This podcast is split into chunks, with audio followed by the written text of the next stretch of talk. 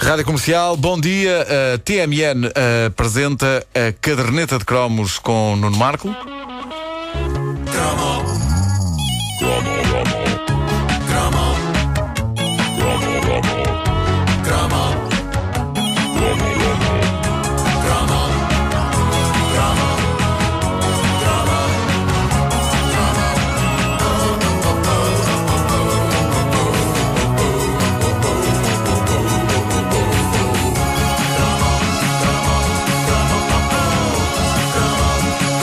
Olha, antes de mais, eu tenho de agradecer a vários ouvintes da caderneta de cromos porque me têm brindado com coisas que eu julgava que nunca mais iria ter na minha vida. Esse foi o teu mil- objetivo desde o início. La- Pois foi.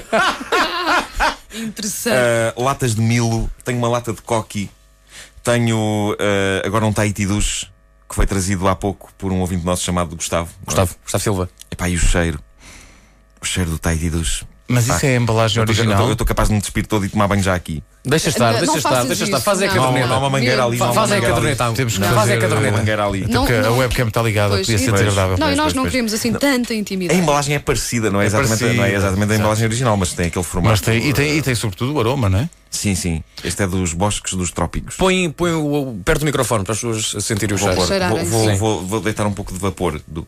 Espera aí. Olha, olha, olha, olha só. Olha, tô- tô- Espera, espera, espera, espera, é lá. Shhh. Põe perto do microfone para, para os ouvintes sentirem o Sim, aroma. sim, sim. Isso Encosta- acontece, Encostem o nariz, isso encostem o nariz às colunas. Olha, olha, olha. É perfeitamente possível, sim. As pessoas nos carros encostarem o nariz à coluna do. Eu Isso carregar. parece o bater de um coração. Pois é. Bom, vamos lá, então, hoje, na- na- no primeiro cromo da caderneta. O senhoras e Barco do Amor. Bom, vamos. Aí está. aí está. Eh, o Barco do Amor é uma série americana. Podemos vê-la milhões de vezes na televisão portuguesa nos mais variados horários. E isto só nos anos 80, fora as repetições mais tarde. E conseguia ser, de uma vez só, a melhor e a pior série televisiva de todos os tempos. Pois era, tinha-se tinha equilíbrio. Era, era ao mesmo tempo a melhor e a pior. incrível, era incrível. Vamos já tirar do caminho o que de pior a série tinha. Convenhamos que era um, era, era, era um bocadinho tonta.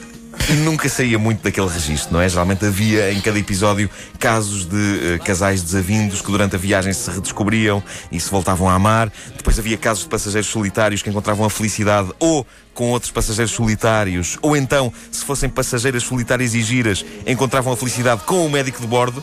O Dr. Adam Bricker, que é uma figura que engatava miúdas Era um com eh, nasce um misto Ui, bonito! um misto impressionante de velocidade e quantidade nunca visto até aí na história da televisão. Ah, ah, e, e uma personagem para quem a SIDA parecia não existir, apesar de ser médico. E de facto não existia, ah, porque o Doc Adam Bricker é daquelas personagens clássicas do lado mais promíscuo do fim dos anos 70, princípio de 80. Era tudo que mexia. Um dos últimos genuínos grandes malucos daquela era.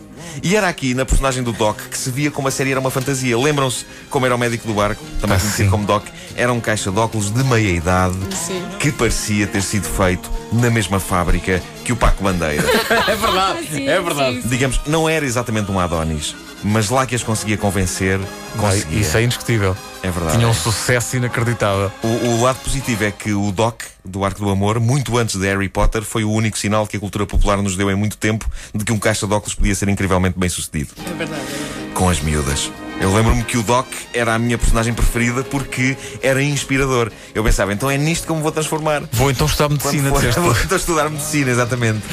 Que era uma coisa que se via, que, que, que aquele homem percebia. E ir todos os dias para o Montijo. Claro.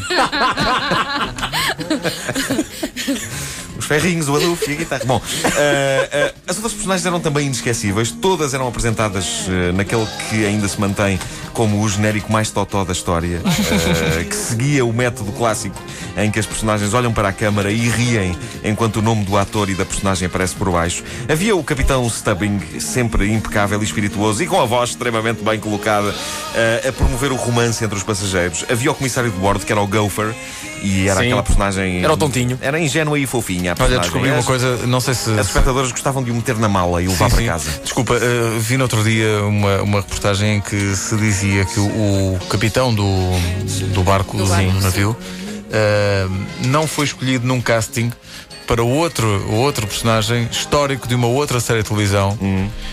Ele falhou no casting para ser o, o sargento que fazia aquele briefing inicial da balada de Hill Street. Ei, é Ah, era? Era. Era que ver com com ele lá fora. Ele, ele queria fazer aquilo, mas chumbou e então depois foi fazer o Barco do Amor. Pois em é. boa hora chumbou nesse casting. Mas ninguém faria de Capitão Eagle do Barco do Amor como ele. Pois não, pois não. Ah, depois quem é que havia mais? Havia o Isaac, que era o barman. Era o meu e favorito. Ostentava duas coisas que, pelos vistos, tanto tu como eu invejávamos. Ah, O cabelo? O- a cabeleira afro, Claro. que era ah, perfeitamente esférica. Pois Pois era, Era uma esfera. E a bigodaça? E um bigode que parecia um guiador de uma moto. Ah, e co- como todos os barmen, ele estava lá para dar conselhos e também para cumprir o seu papel cómico de indivíduo afro-americano que faz rir porque diz coisas daquela maneira afro-americana gira.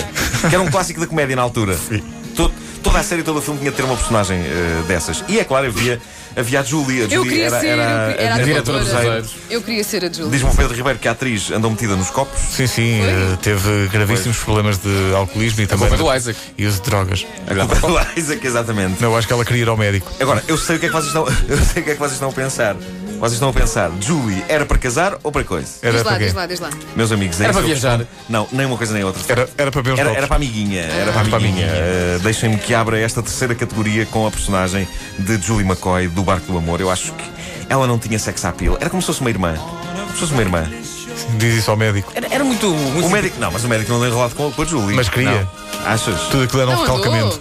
Enfim, médico. eh, a verdade é para ser dita e eu acho que Julie McCoy não era nem para casar, nem para coisa. A verdade é que, por muito pirosa que fosse, a série O Barco do Amor era como um banhinho quente, porque era, era acolhedora, era simpática, cheirava bem, enquanto aquilo durava não havia problemas no mundo. E sim, os episódios tinham conflito e drama, mas nu- nunca era nada demasiado pesado. E era- nunca era oh, nada que não ficasse resolvido em 50 minutos de uma E forma muito E bonitinha. era pirosa vista agora assim à distância, não é? Nós na altura. Eu não achava pirosa, eu achava maravilhosa. Eu não sei, na altura. Já isto- achavas pirosa? Isto é uma série daquela época em que nós víamos tudo. Exato. tudo o que nos era dado e por isso não tínhamos grande critério. Não sei, eu terei de rever vários episódios do Barco do Amor. Boa Ah, sorte. eu- aquilo tinha 50 minutos e eu lembro-me que eram 50 minutos que rendiam muito porque eles conseguiam não só encaixar as tais várias histórias em cada episódio, como ainda havia números musicais em que a tripulação ia ao palco fazer cantorias. Sim. Incluindo o capitão. O capitão passava a vida a cantar para os passageiros e depois queixam-se que acontece chatice. Ninguém me tira da cabeça que o problema com o Titanic foi esse. A malta nos cruzeiros fica meia parvinha. Há aquelas festas temáticas. Ah, agora é festa oriental! Há festa oriental! E há danças e cantorias e depois ao tio ao tio que vamos contra um iceberg. Vá lá com a malta do Barco do Amor nunca houve sarilho. Tiveram sorte. Tiveram sorte. Bom, o Barco do Amor durou de 77 a 86. Eu não sei como é que eles conseguiram espremer aquele conceito até à última gota durante tanto tempo, mas o que é certo é que só mesmo para o fim é que as audiências esmoreceram. Em 86, uma série tão cor-de-rosa e ainda por cima pontuada por gargalhadas gravadas, como podemos ouvir nesta cena. Ladies and gentlemen, may I make a suggestion? Let's pretend this is the First World War and it's Christmas. Poor guy's been at sea too long. Now, you two are the Huns, you are the doughboys, and for this holiday, you lay down your arms just like they did. It's a good suggestion. Well, I'm willing. There will be É no daquelas gargalhadas que são, fazem só. Ah, tax, no é uma pessoa a carregar um botão. How about lobbing a little grenade? Terry, Cá está.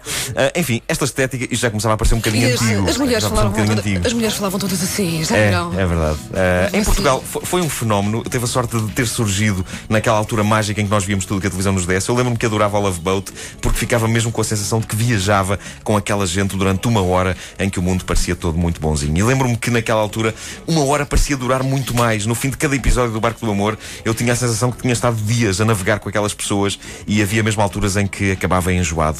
Mas isso era geralmente quando os episódios eram muito maus. Uh, e Claro, ficava no ar também a dica de que os caixas de óculos pareciam ter uma saída tremenda com o mulherio. E a minha esperança não era que eles tivessem razão, que era evidente que não tinham, mas eu pensava, bom, há miúdas a ver isto e vão olhar para o Doc e vão pensar, bom, os caixas de óculos devem ter mesmo qualquer coisa, vamos a eles. Não acontecia. Não acontecia. Bom, a série passou em quase todos os países do mundo. A, a minha a dobragem preferida é a polaca. E porquê? Porque eles descobriram uma maneira de fazer o povo perceber as séries sem terem de saber ler e sem que tivessem de contratar ao mesmo tempo todo um elenco de vozes para a dobragem. É uma voz para tudo, não é? Uh, na Polónia é um tipo sozinho. É, pá, é um tipo sozinho a fazer a dobragem inteira. ele ele- mas ele fa- Fácil. faz todo, todo- todos os personagens? Todos os personagens. É fácil e económico. Eu lembro-me, eh, Antes de haver TV, antes de haver TV Cabo, a minha avó tinha antena parabólica e um dos canais que tinha, de vez em quando gostava de, de pesquisar, era encontrar o TV Polónia. E era um guilty pleasure para mim, Lindo. já com 12, 13 anos, ver filmes conhecidos, mas em que era um tipo Epá. polaco que fazia as Mas- vozes mas tem- todas. No todas. fundo, é como ter em casa, sentado no sofá, um tio mais viajado que percebe o inglês e que vai traduzindo tudo para os sobrinhos. Vamos ouvir. Ah, tu tens o. Tenho.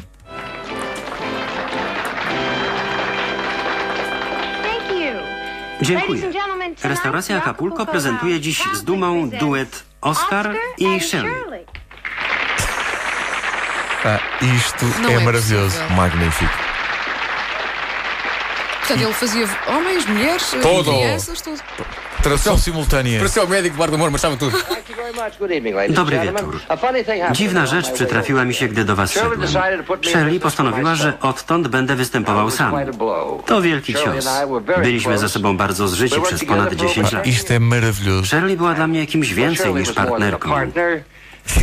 Que maravilha. Vamos ficar amanhã toda a ouvir isto. Que maravilha. Gdybyście stwierdzili po przebudzeniu, że wasza żona uciekła i nigdy nie wróci.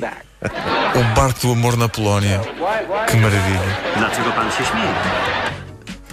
Epá, que Lindo. coisa absolutamente maravilhosa. Deslumbrante.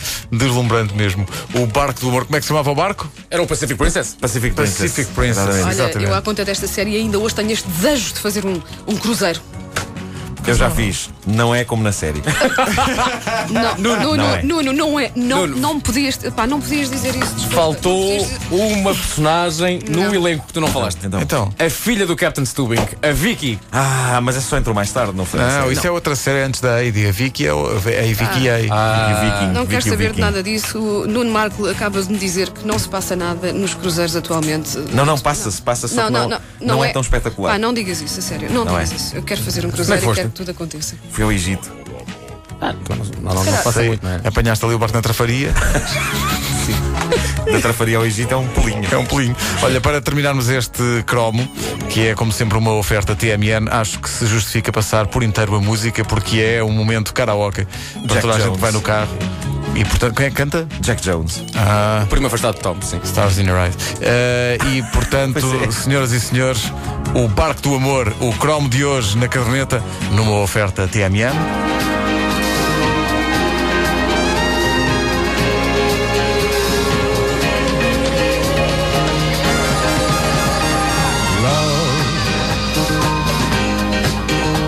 exciting and new. Come aboard. We're expecting you and love. Life's sweetest reward. Let it flow. It floats back.